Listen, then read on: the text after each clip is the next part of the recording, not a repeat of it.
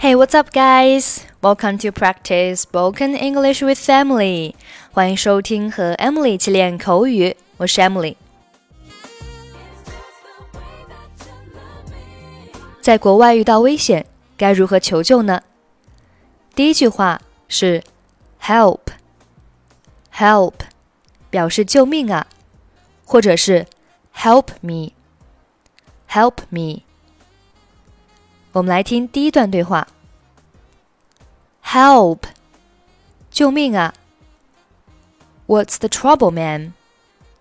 出什么事了，夫人？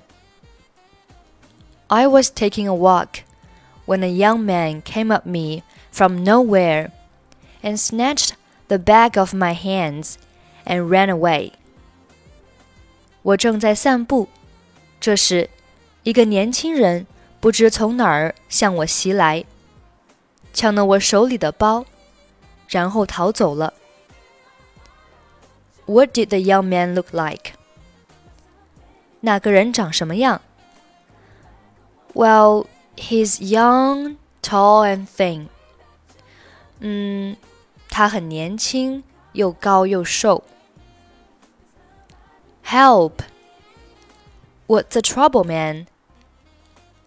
I was taking a walk when a young man came up me from nowhere and snatched the bag off my hands and ran away. What did the young man look like? Well, he's young, tall, and thin.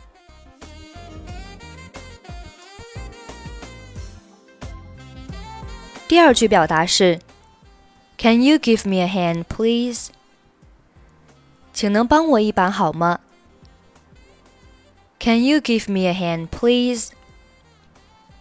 这里，give somebody a hand，字面上理解是给我一只手，它的意思是给我帮助。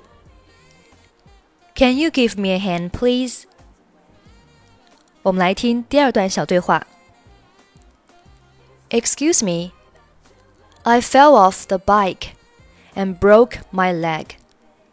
I can't walk. Can you give me a hand, please? 打扰了，我从自行车上摔下来，腿骨折，不能走路了。你能帮我一把吗？Okay, I'll drive you to the nearest hospital. 好的，我开车送你到最近的医院。Excuse me. I fell off the bike and broke my leg. I can't walk. Can you give me a hand, please? Okay, I'll drive you to the nearest hospital. OK，我们来复习一下今天学习的两句话，分别是 help、help 以及 Can you give me a hand, please? Can you give me a hand, please? OK, that's pretty much for today.